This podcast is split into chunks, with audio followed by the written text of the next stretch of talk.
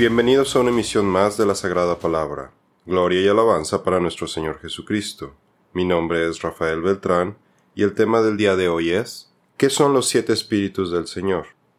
En la emisión anterior hablamos acerca de la labor del Espíritu Santo en la creación y presentamos una introducción acerca del Espíritu de Dios y qué son sus siete espíritus.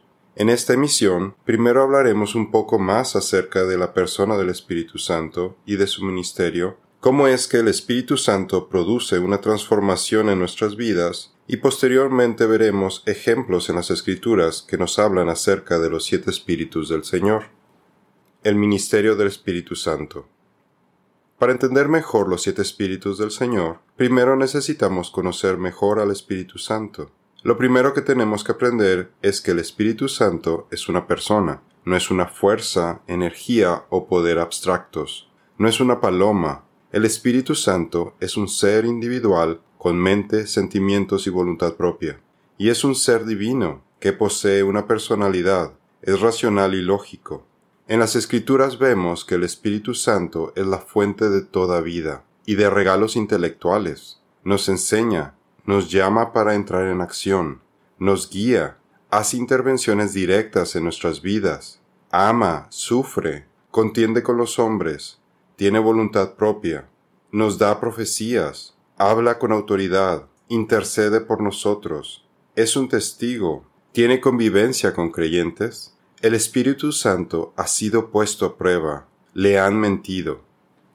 Y nosotros hemos recibido no el Espíritu del mundo, sino el Espíritu que viene de Dios, para que conozcamos lo que Dios nos ha dado gratuitamente, de lo cual también hablamos no con palabras enseñadas por sabiduría humana, sino con las enseñadas por el Espíritu, combinando pensamientos espirituales con palabras espirituales.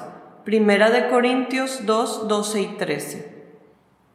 Cuando las escrituras nos hablan de un solo Dios, pero describen a tres personas, nos parecería que hay una contradicción. Pero lo que la Biblia nos revela es que las tres personas a quienes llamamos Dios tienen la misma naturaleza, el mismo propósito y objetivo. Son un equipo, una unidad, ejad en hebreo, que significa uno y unidad. Una de las características de Dios que nos ayudarían a probar este punto es que nuestro Dios es un Dios amoroso, quien existe eternamente antes de la creación. Pero podríamos decir que una de las condiciones para que exista amor es que existan dos o más personas. De lo contrario, ¿cómo sería posible que uno de los atributos de Dios fuera amor si solo fuera una sola persona, desde antes de la creación, porque ¿a quién expresaría su amor eterno? Pero vemos que las escrituras nos hablan de que el Padre expresa su amor al Hijo, y tanto Jesucristo como el Espíritu Santo expresan su amor al Padre, al cumplir sus mandamientos. Por eso la Biblia nos habla de la unidad de tres personas, Dios el Padre, Dios el Hijo, Jesús, y Dios Espíritu Santo. Ellos son uno, han compartido una unión por toda la eternidad mucho antes de que crearan a los ángeles o a la humanidad. Consérvense en el amor de Dios, esperando ansiosamente la misericordia de nuestro Señor Jesucristo para vida eterna. Judas 21. El Espíritu Santo además tiene atributos divinos, como es eterno, Él todo lo sabe, incluyendo el futuro u omnisciencia, omnipotencia o poder autoridad o fuerza ilimitados o universales, omnipresencia, es su atributo en el que no hay lugar donde el Espíritu de Dios no esté presente, ni hay ningún periodo de tiempo en que el Espíritu Santo no existiera. El Espíritu Santo está en más de un lugar en un momento dado, y no necesita abandonar un lugar para estar en otro, sino que puede estar simultáneamente en todas partes. ¿A dónde me iré de tu espíritu? ¿A dónde huiré de tu presencia? Si subo a los cielos, ahí estás tú. Si en el Seol, infierno, hago mi cama, ahí tú estás. Si tomo las alas del alba y habito en el extremo del mar, aún ahí me guiará tu mano y me asirá tu diestra. Salmo 139, 7 al 10. El Espíritu Santo no solamente participó en la creación, sino que además tiene un papel importantísimo en la redención de la humanidad, trabajando en conjunto con Dios Padre, y Dios Hijo. El Padre envió al Hijo al mundo, el Hijo, Jesucristo, realizó todo el trabajo que era necesario para nuestra salvación, vivió una vida de perfecta obediencia, sin pecado alguno, murió siendo un sacrificio perfecto y resucitó de acuerdo a la voluntad del Padre. El Espíritu Santo siempre estuvo presente en la vida de Cristo, participó al engendrar a Jesús durante todo su ministerio desde su bautismo, lo ungió y lo dirigió al facultarlo para el servicio. Y nosotros hemos visto y damos testimonio de que el Padre envió al Hijo para ser el Salvador del mundo. Primera de Juan 4:14. Porque yo les entregué en primer lugar lo mismo que recibí, que Cristo, el Mesías, murió por nuestros pecados, conforme a las Escrituras. Primera de Corintios 15:3 y Él les dio vida a ustedes, que estaban muertos en sus delitos y pecados. Efesios 2.1. Pero el trabajo clave que hace el Espíritu Santo en la vida de los cristianos vueltos a nacer es aplicar todo el trabajo de salvación que Dios ha realizado desde Génesis 3 hasta Apocalipsis para que sea recibido personalmente por un creyente. El creyente necesita pedirle a Jesucristo que lo salve y arrepentirse de sus pecados, y Jesús, Yeshua en hebreo, manda al Espíritu Santo para que habite en el creyente, lo regenere santificándolo y le dé vida eterna.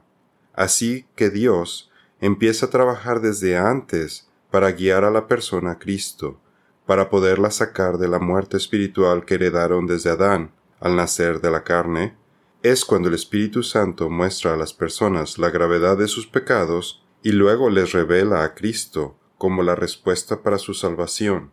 Y cuando aceptan a Jesucristo como su Salvador, el Espíritu Santo habita en el corazón de la persona, lo que permite volver a nacer al nacer del Espíritu. Para su mayor referencia, puede ver nuestro link Jesús en nuestra página lasagradapalabra.org. Jesús le contestó, En verdad te digo que el que no nace de nuevo no puede ver el reino de Dios. Jesús respondió, En verdad te digo que el que no nace de agua y del Espíritu no puede entrar en el reino de Dios. Lo que es nacido de la carne, carne es, y lo que es nacido del Espíritu, Espíritu es. No te asombres de que te haya dicho, tienen que nacer de nuevo. El viento sopla por donde quiere y oye su sonido, pero no sabes de dónde viene ni a dónde va Así es todo aquel que es nacido del Espíritu. Juan 3.3 y 5 al 8. Y no entristezcan al Espíritu de Dios, por el cual fueron sellados para el día de la redención. Efesios 4:30. Por lo tanto, el Padre y el Hijo envían al Espíritu Santo al mundo para que podamos recibir la salvación que está disponible para todo ser humano. El papel del Espíritu Santo en la redención es aplicar la obra de salvación de Jesucristo en la cruz a los creyentes mediante el milagro del bautismo del Espíritu Santo, que es diferente al bautismo con agua, que nos permite volver a nacer espiritualmente de forma instantánea cuando el Espíritu Santo se mueve dentro de los corazones y las conciencias de las personas. Después del nacimiento espiritual del cristiano, el Espíritu Santo empieza a trabajar desde el interior conformando el alma y el corazón de las personas a la imagen de Cristo, para que vivan una vida cristiana a través del proceso de santificación. El Espíritu Santo, además, llama a los creyentes a diferentes ministerios y posiciones dentro del cuerpo de Cristo, y les da lo que necesitan para realizar su trabajo. Dice Jesús, pero cuando venga el consolador, a quien yo os enviaré del Padre, el Espíritu de verdad, el cual procede del Padre, Él dará testimonio acerca de mí. Juan 15:26. Porque esta es la voluntad de Dios, la santificación de ustedes, que se aparten de inmoralidad sexual, que cada uno de ustedes sepa controlar su propio cuerpo en santificación y honor. Primera de Tesalonicenses 4, 3 al 4. Y porque ustedes son hijos, Dios ha enviado el Espíritu de su Hijo a nuestros corazones, clamando, Abba, Padre. Gálatas 4:6. Después de la ascensión de Cristo, el advenimiento del Espíritu Santo fue simplemente una continuación del ministerio de Cristo aquí en la tierra. El Espíritu Santo permanecerá en la tierra, morando en los creyentes y guiándolos hasta que Jesús regrese.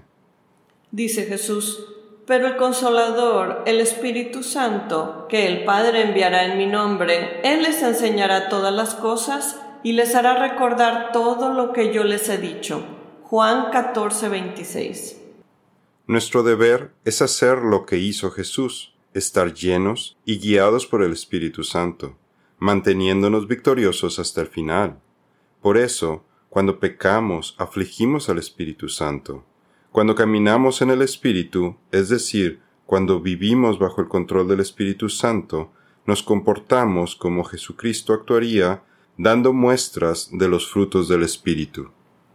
Pero el fruto del Espíritu es amor, gozo, paz, paciencia, benignidad, bondad, fe, mansedumbre y dominio propio. Contra tales cosas no hay ley. Gálatas 5, 22 y 23.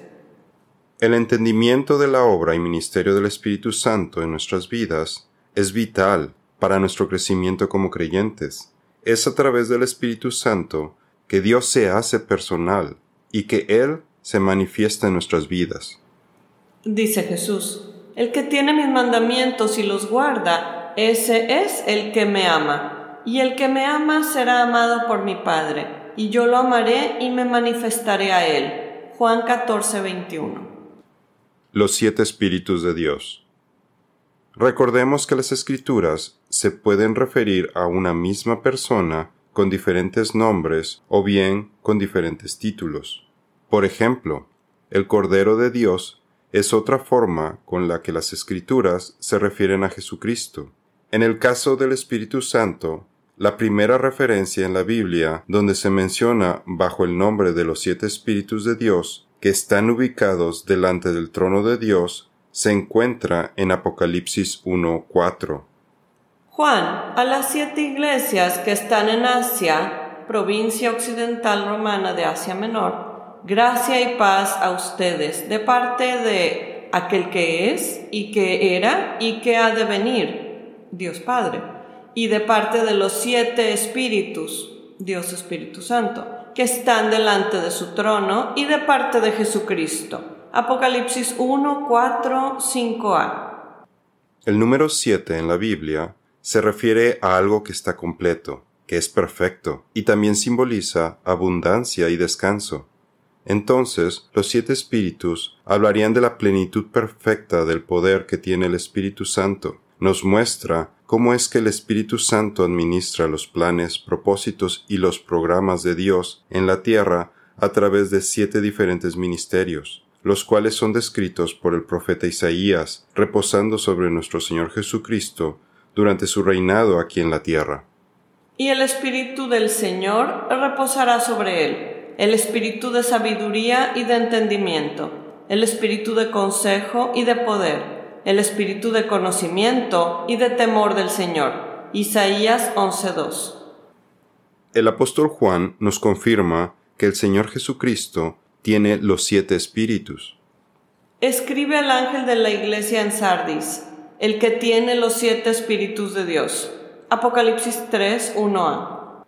Porque aquel a quien Dios ha enviado habla las palabras de Dios, pues Él da el espíritu sin medida. Juan 3:34. Las siete lámparas de la menorá. Los siete espíritus de Dios son descritos también como las siete lámparas en una menorá, con un fuego ardiente. Fuego generalmente representa juicio, por lo que siete lámparas con fuego simbolizan que Dios supervisa y juzga a su creación de forma perfecta al enviar al Espíritu Santo sobre toda la tierra para confrontar a las personas que no estén cumpliendo con los requerimientos del Señor. Delante del trono había siete lámparas de fuego ardiendo, que son los siete espíritus de Dios. Apocalipsis 4, 5b. Por un lado, la menorá, el candelabro de oro puro que estaba en el tabernáculo, tipifica a Cristo, que ilumina el camino y la comunión de los creyentes. El aceite de oliva en las siete lámparas de la menorá utilizado como el combustible para dar luz, ilustra el perfecto y completo poder del ministerio del Espíritu Santo, quien es la fuente de luz en nuestras vidas, porque con su mirada omnisciente alumbra y descubre incluso los pecados más oscuros, profundos y ocultos, dejándolos al descubierto, listos para el juicio final en las personas que no aceptan el regalo de salvación de Jesucristo, o para ser perdonados cuando son limpiados por la preciosa sangre de Jesucristo, en las personas que volvieron a nacer del Espíritu. Haz un candelabro de oro puro labrado a martillo. Todo el candelabro y sus decoraciones serán de una sola pieza, la base, el tronco, las copas para las lámparas, los capullos y los pétalos. Éxodo 25:31. Jesús les habló otra vez diciendo, Yo soy la luz del mundo, el que me sigue no andará en tinieblas, sino que tendrá la luz de la vida. Juan 8:12. El espíritu del hombre es la lámpara del Señor que escudriña los sentimientos más profundos. Proverbios 20:27. Observe que las lámparas de la menorá tienen la forma de la flor de almendro. Almendro en hebreo es chaked, cuya raíz es chakad, que significa ver, despertar, y tiene un sentido de alerta, de vigilar o poner atención cuidadosa. Porque en Israel el árbol de almendras vigila cuidadosamente el pasar del invierno y es el primer árbol que florece, tan temprano como enero o febrero. Por eso lo llaman el despertador, ya que es el primer árbol que anuncia la llegada de la primavera. Y saldrán de sus lados seis brazos, tres brazos del candelabro de uno de sus lados y tres brazos del candelabro del otro lado. Habrá tres copas en forma de flor de almendro en un brazo, con un cáliz y una flor y tres copas en forma de flor de almendro en el otro brazo, con un cáliz y una flor, así en los seis brazos que salen del candelabro. Éxodo 25, 32 y 33. Nuestro Señor utiliza un juego de palabras con Jeremías para relacionar una rama de almendro como el despertador que vigila el cumplimiento de su palabra.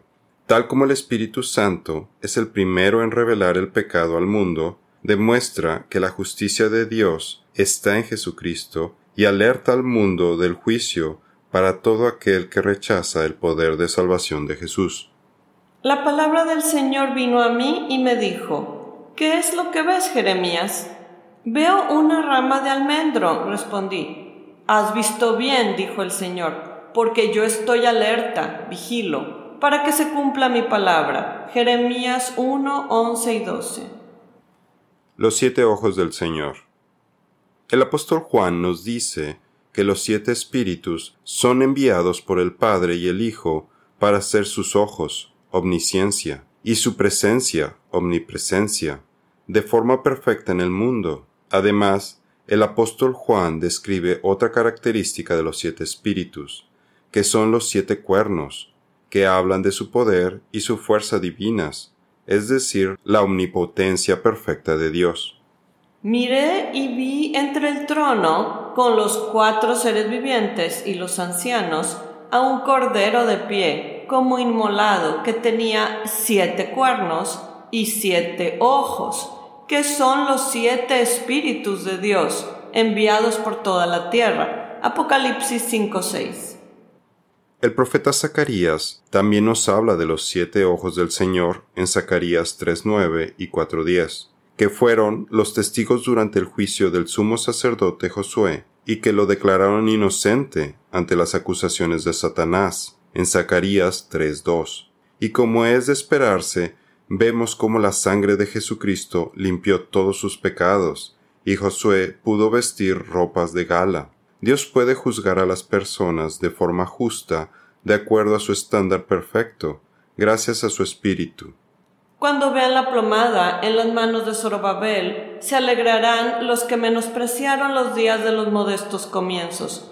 Estos son los siete ojos del Señor que recorren toda la tierra. Zacarías 4:10. Continuó él y me dijo, Esta es la palabra del Señor a Zorobabel no por el poder ni por la fuerza, sino por mi espíritu, dice el Señor de los ejércitos. Zacarías 4:6. Los siete espíritus son el medio por el cual Dios destruirá el poder que Satanás tiene sobre las personas. Hoy Satanás engaña al mundo entero, y los incrédulos lo siguen alejándose más de Dios, hasta que sean juzgados.